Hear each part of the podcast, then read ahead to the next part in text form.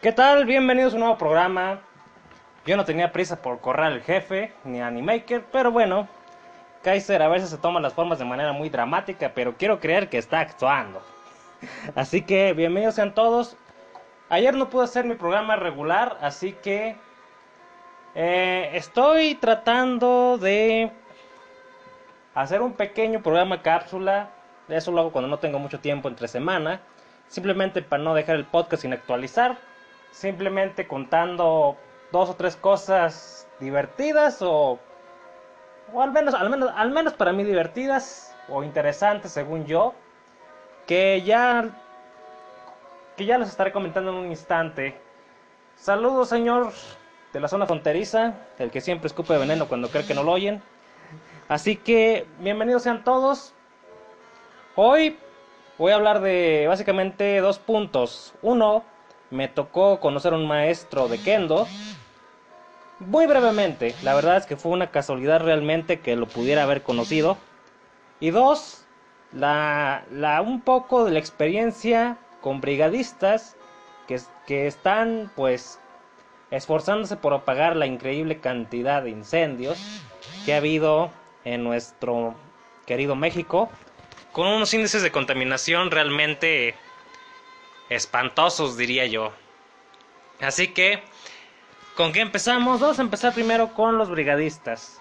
Acá en San Huicho, como le digo yo a San Luis Potosí, y también lo que es la ciudad de Puebla, Querétaro, la Ciudad de México, ha habido contingencias ambientales. Al punto que acá en San Luis la contingencia fue tan tremenda que la contaminación aquí superó por 80 puntos más o menos la contaminación que hubo en la Ciudad de México. Básicamente porque estamos rodeados de una por una sierra y se incendió básicamente unos 30, 40 cerros al mismo tiempo. Y todo indica que fueron provocados. Hubo bastantes detenidos, les dieron sus arandeadas y de hecho en los medios solo informaron de uno, pero en realidad fueron como 5 o 6, más otros que se han logrado escapar. ¿Cómo me entero de esto? Hablando no solo de los medios de comunicación, sino porque como estaban solicitando víveres para los brigadistas, para los voluntarios, pues me puse a preparar unas tortas y llevarles algo de jugo, porque si van a estar combatiendo el fuego con refresco se van a morir. Que es lo que la gente más estúpidamente les llevaba una Coca-Cola, para que se deshidraten y mueran más rápido. Bueno. Y mientras me envían un montón de mensajes en el momento más inadecuado, pues les sigo contando. Para esto tuve que acercarme a la Sierra de San Miguelito, muy cerca de una zona industrial, y justo en el punto de reunión les voy a dejar la comida. Parece que nunca habían comido en su vida, porque yo les llevé aproximadamente unas 25 tortas, algo de agua, y pues se abalanzaron como literalmente se estaban peleando por las tortas. Ah, ok, bien, pues fíjense que no nos traía atún ni sardina. Pues creo que la atún y la sardina era más sano que lo que les llevé, pero supongo que todo el mundo les lleva eso por facilidad. Así que, ¿qué pasó? Bueno, básicamente vengo a donar las tortas. ¡Ah, caray! Y cuando me di cuenta ya habían desaparecido, no terminé de dejar la bolsa en el piso, ya habían desaparecido las cosas y se les estaban tragando. Gente muy sucia, gente que muchos ni siquiera les están pagando. Otros simplemente van por comida. Y otros simplemente por proteger sus pueblos cercanos o cultivos que hay por ahí. Bueno, ya no me quise meter de brigadista, me llevé mi mascarilla anticontaminación, una Respro porque el ambiente la verdad estaba del infierno. Así que después de eso me retiré y los brigadistas solo me dieron las gracias, pero yo les agradezco más a toda esa gente que está arriesgando su vida, no solo apagando los incendios, sino agarrando trancazos a los imbéciles que los prenden, porque según la estadística de los periódicos, el 80 a 90% son provocados. Bueno, cambiando a otro punto, que como les dije, este es un programa cápsula, me tocó conocer a un maestro de kendo.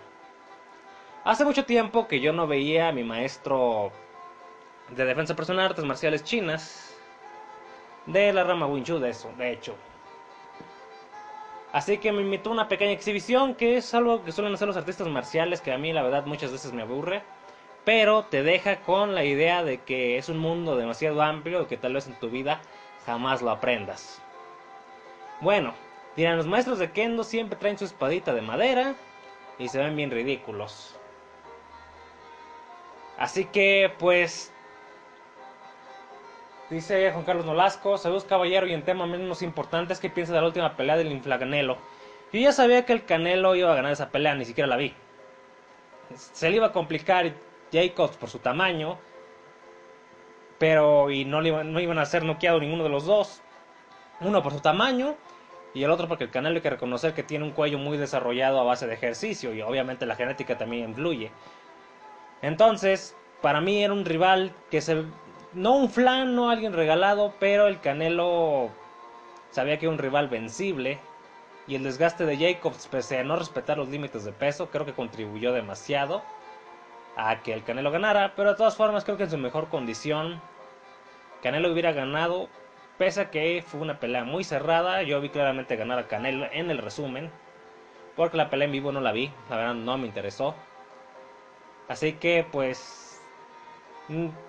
Si, si como yo dije antes de la pelea, si este Jacobs, en mi opinión, no pudo para nada, aunque le complicó la pelea a Triple G ya viejito, no iba a poder con Canelo, que le dio mucha guerra a Triple G.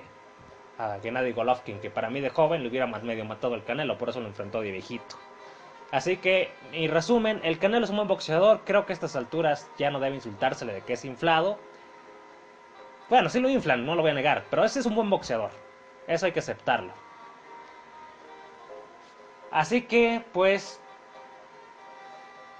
Pues yo digo que reconozcan que el Canelo es un buen boxeador, pero le han regalado varias. Contra Lara, contra Golovkin, para mí le regalaron las dos. El empate era inmerecido, el triunfo del Canelo era inmerecido. Contra Lara para mí perdió claramente. Así que y le falta pasión en el estilo que más que un estilo mexicano, a mí me parece que tiene un estilo Mayweather muy lento. No digo que sea que no sea efectivo, pero contra un rival rápido el Canelo se ve terriblemente mal, como ya lo vi contra Lara y contra Luis Mayweather. Y de hecho contra Luis Golovkin yo lo vi bastante mal muchos rounds y por eso digo que yo que perdió. Pero bueno, volviendo a lo que les contaba. Me tocó conocer a un maestro de kendo, no hablé con él, simplemente estaba viendo lo que un señor de unos 50 años y sus discípulos, eso sí no sé de qué años serán, 25, 20, 20, 25 pónganle, podían hacer. Parte del entrenamiento, o parte de la exhibición diría yo, fue que le arrojaron pedazos de hielo, cubitos de hielo. Y no traía su espada de madera, traía una espada de pues de metal, tipo Kenshin. No sé qué nombre, tengo una katana. Una espada muy larga, que tú las ves en los animes y piensas que exagerado se ven esas espadotas. No, si están así, no como la de Ichigo Kurosaki de Bleach, pero sí tienen unas espadotas y sí se sienten bastante pesadas. ¿Alguna vez han cargado un cuadrado de media de unos 2 metros? Hagan de cuenta que así se siente la espada. Para los que sepan de materiales de herrería. Sí, se siente muy pesada, pero estos tipos pues entrenan todos los días desde que son niños o adolescentes. Y este señor le arrojaban cubitos de hielo y los cortaba. No falló una sola vez. Y se los arrojaban con toda la fuerza. Es como un beisbolista que sepa no sé, batear, hacer muchos cuadrangulares, pues más o menos así era el maestro de Kendo, solo que en un arte mortal. Llegó un momento que le empezaron a arrojar varios, obviamente esta vez sí no pudo con todos, pero con un solo movimiento muchas veces cortaba tres o dos, lo cual para mí fue impresionante. La pregunta que yo siempre hago a estas personas es que han tenido la necesidad de usar eso en la vida real, como tal como una noticia, de un maestro de artes marciales que en México asesinó con la espada a sus asaltantes. Pues me dijeron que no, qué excepción para mí, porque al menos mi maestro de artes marciales de Kung Fu, él sí, en la vida real, porque vive en México, cuando lo ha intentado asaltar, varias veces se ha defendido. Y pues, cuando le pregunté a qué edad empezó, empezó a los 6 años. Ahorita tiene 50.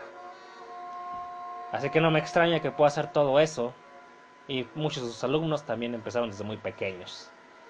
Entonces, él me dice que sí, que probablemente a él nunca le ha tocado usar eso en la vida real y espera, así me dijo que no le toque. Pero que sabe que fácilmente podría, según su modesta opinión, cargarse a 5, 6 o 7 personas que estuvieran con cuchillo fácilmente, si no es que más, porque básicamente su entrenamiento es un estilo militar que aún se enseña a los japoneses, pero con la espada corta, daga o cuchillo militar. Y yo, wow. Y sí, es impresionante, lástimamente que esas exhibiciones, muy raras veces las ves en internet, son muy envidiosos, no sé cómo decirlo, muy de preservar secretos de su cultura, no lo sé. Esas cosas, por más que veas videos en internet, la verdad es que no te enseñan todo. Y eso me he dado cuenta en muchas exhibiciones que he visto. Lo que puedes aprender en internet es lo básico de lo más básico. Y no quiero decir que no sea efectivo, pero es la verdad. Así que pues, en mi opinión, pues yo les diré que no sé qué tan efectivo puede ser este estilo de pelea, guerra. Pero si aún lo, si aún lo utilizan militarmente, debe ser por algo. Lo, ya ven que los soldados siempre van equipados, equipados con cuchillo, un cuchillote que hasta parece del tamaño de una daga. Y pues también vi cómo se exhiben con el combate de dos espadas cortas, dos dagas. Tal como cierto personaje de Samurai X. ¿Quién era? ¿Aoshi? No recuerdo.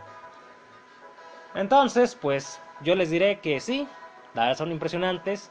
Si ese tipo me dice que puede con 20, no sé, 20 armados con, con bats y cuchillos, le creo. Pero bueno, eso, es algo que quedó mucho en la época antigua. Y ya, ya sabemos que ahorita están las, las armas de fuego como la herramienta del cobarde. Así que pues, si quieren aprender kendo, pues la verdad, ¿por qué a mí no me gusta aprender pese a que me llama la atención, sí me llama la atención la espada, porque en la vida real no puedo ir con una espada en la calle. Así que, obviamente, si la puedes tener en tu domicilio y defenderte, y matar a los policías que vienen a dispararme aquí en la puerta de mi casa, mm, sería algo grave. Pero sí, se puede, pero ya hace mucho tiempo, hace muchos años, me tocó que practicar con alguien de, de kendo que él traía su espada de madera, no, no de metal, sino yo creo que me hubiera asesinado.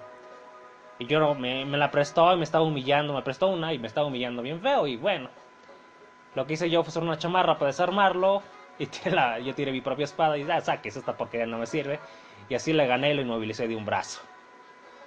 Pese a que en el kendo también se enseña defensa con el codo, les enseñan defensa de rodilla y, y digamos que traba la pierna porque es algo muy necesario para dar un golpe mortal, según lo mismo que me explicaron. Aburrido, interesante, no sé ustedes. Y bueno, yo me despido, espero no haber ofendido a Shadow Kaiser y Animaker, yo dije que cuando acabaran yo no tenía ninguna prisa. Así que yo me despido, un saludo a los escuchas de siempre. A el Akira, Juan Carlos Nolasco, al loco de la zona fronteriza no lo saludo, pero yo lo había saludado. Y pues un saludo a todos, a los que me escuchen en Evox, Jorge Cruz Cruz, a Abel Tecniquito, a Yuki Soto, a Roberto Vázquez, ¿quién más me falta? Lagunero Manuel, etc. Si se me olvida alguien, discúlpenme. Me despido. Hasta la próxima. Adiós.